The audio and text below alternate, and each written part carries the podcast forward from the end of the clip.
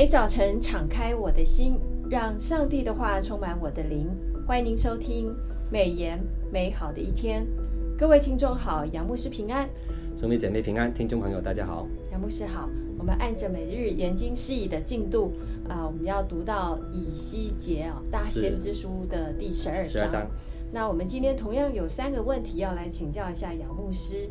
第一个问题，第八章到第十一章中中啊，我们描绘了这个圣经当中有描绘神的荣耀离开了圣殿。是的。神的荣耀先是停在北门上，门然后移到了门槛，然后接下来是圣殿的南边，再下来是东门，然后最后到了圣殿东边的山上哦。嗯、然后神的荣耀为什么原因离开了圣殿呢？是很多呃听众朋友都很想了解这个关键的原因哈。我们先来看啊、呃，以西结书九章第三节哈。以色列神的荣耀本在基路伯上，现今从那里升到殿的门槛。神的荣耀是什么呢？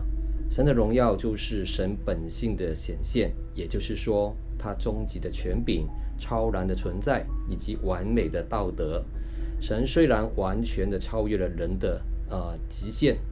就是理解的直线哈，但还是向我们显明显示了他自己，使我们可以敬拜他以及忠心的跟随他。神的荣耀因为什么原因离开了圣殿呢？好，我们再看一节经文，就是以西结书第八章十七节，他对我说：“人子啊，你看见了吗？有大家在这里行着可憎的事，还算小事吗？他们使这地充满了残强暴，再三惹我发怒。”看了，他们把树枝拿到自己的笔前，哈，在上帝的殿至圣所里面充斥了以色列人所摆放的各种偶像以及可憎之物，这明显反映了他们的心，哈，是不敬畏神的。人们已经污秽了上帝的殿，使圣洁的神决定离开了圣殿。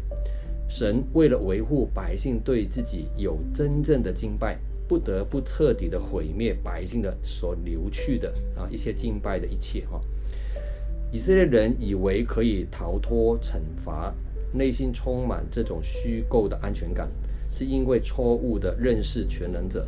很多人说神就是爱，好像爱就是神唯一的属性，却忘记了神还有其他的属性。也就是说，神是圣洁的，也是公义的神，他会惩治罪恶的。除非人学懂尊重上帝的圣洁，否则就会如昔日的以色列人一样险于险境。我们必须使我们自己、我们的家庭、我们的教会以及国家向神来学习委身，忠实的来跟从他，这样我们的神就不会离我们而去。以西结书十一章二十三节提到，耶和华的荣耀从城中上升，停在城东的那座山上。上帝的荣耀也是代表神同在的标志，哈。那离开了圣殿，表示神已经放弃他百姓的管制。主耶稣在登山变相的时候，神的荣耀降临，向门徒来显现，哈。那我们听众朋友应该有一点点的印象，哈。是是在马太福音十七章一到五节，比较一下约翰福音一章十四节，哥林多后书四章六节，雅各书二章一节。彼得后书一章十六到十八节的经文，我们就会发现上帝的荣耀是非常特别的。嗯，神的心意跟他的计划，在基督耶稣里面得到完全的成就。阿门，阿门。所以神的荣耀是在耶稣的身上所显现的。是的，是。所以啊，真的是从以西结书当中，我们看到神的荣耀，真的是依依不舍的，是慢慢的在离开了那个那个感觉哦。所以神的爱对。啊，这个子民有何其的深，是还是希望在最后一个时刻是能够回转的。回转的是，感谢主哦。那第二点，我们想要问一下第二个问题，想要问一下杨牧师，就是住在耶路撒冷的人，以为那些被掳的人是离开了神的同在，是被神所放弃的人，但是神对这个观点有什么回应呢？嗯，那我们是不是在生活上遇到一些比较大的挫折，就觉得神不跟我们同在了呢？嗯想想看，到底我们有什么想法哦？是拦阻了神的同在？嗯、是哈，这是很好的问题。很多弟兄姐妹哈也想了解这样的一个情况。那我们来看以斯结书十一章十四到十五节的经文。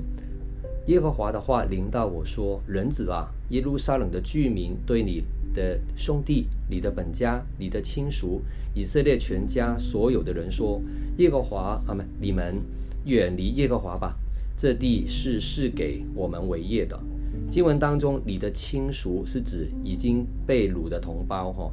那耶路撒冷的人以为上帝只在以色列这块土地上与他们同在。原在巴比伦就是被掳的同胞没有这样的福分，而且他们的产业也应当留下来给这些当地的同胞哈，被掳的没有份，所以被掳走的人远离了耶和华，被掳的人也把他的产权给了他们。然而，神对这样的观点的回应是什么呢？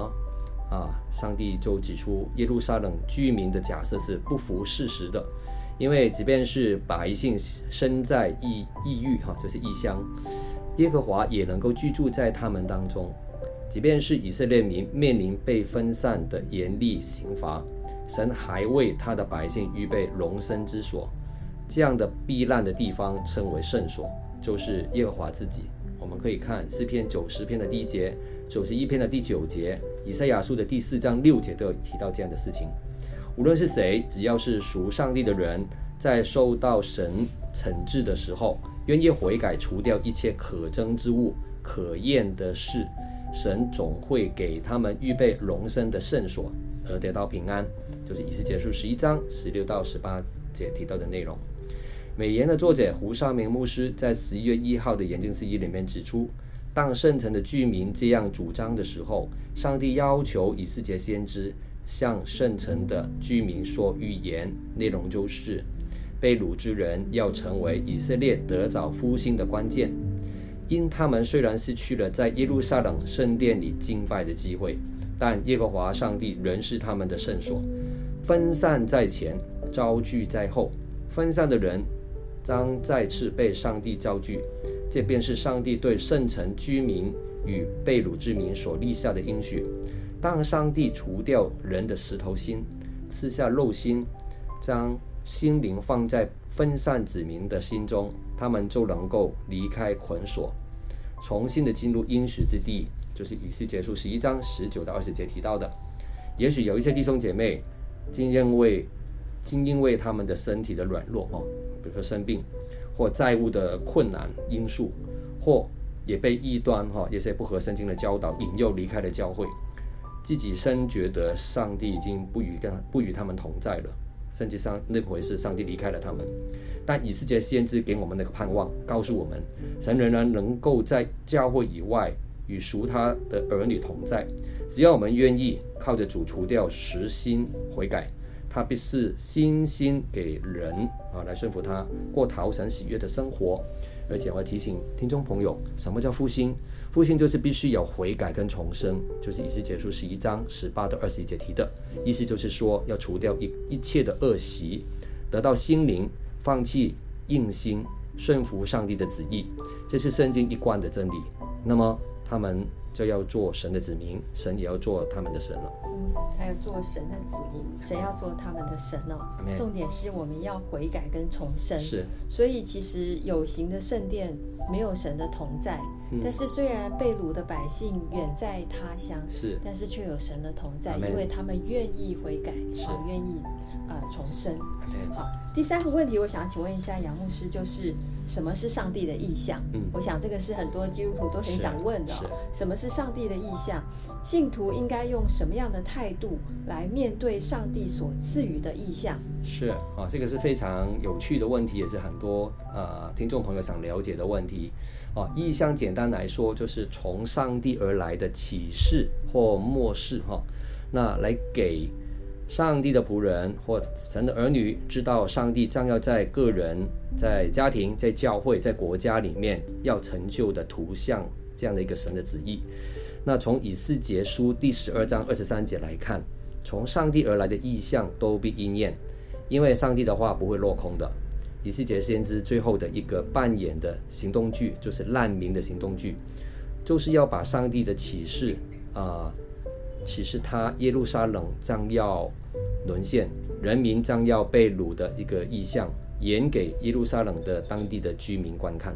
以斯结书的十二章一到七节有提到，美言的作者胡绍明牧师在十一月三号的研经释义里面指出，上帝的旨意在先知以斯结的行动剧里已经显明出来了，但在以色列地正流传了一句格言啊，就是术语，他们说什么呢？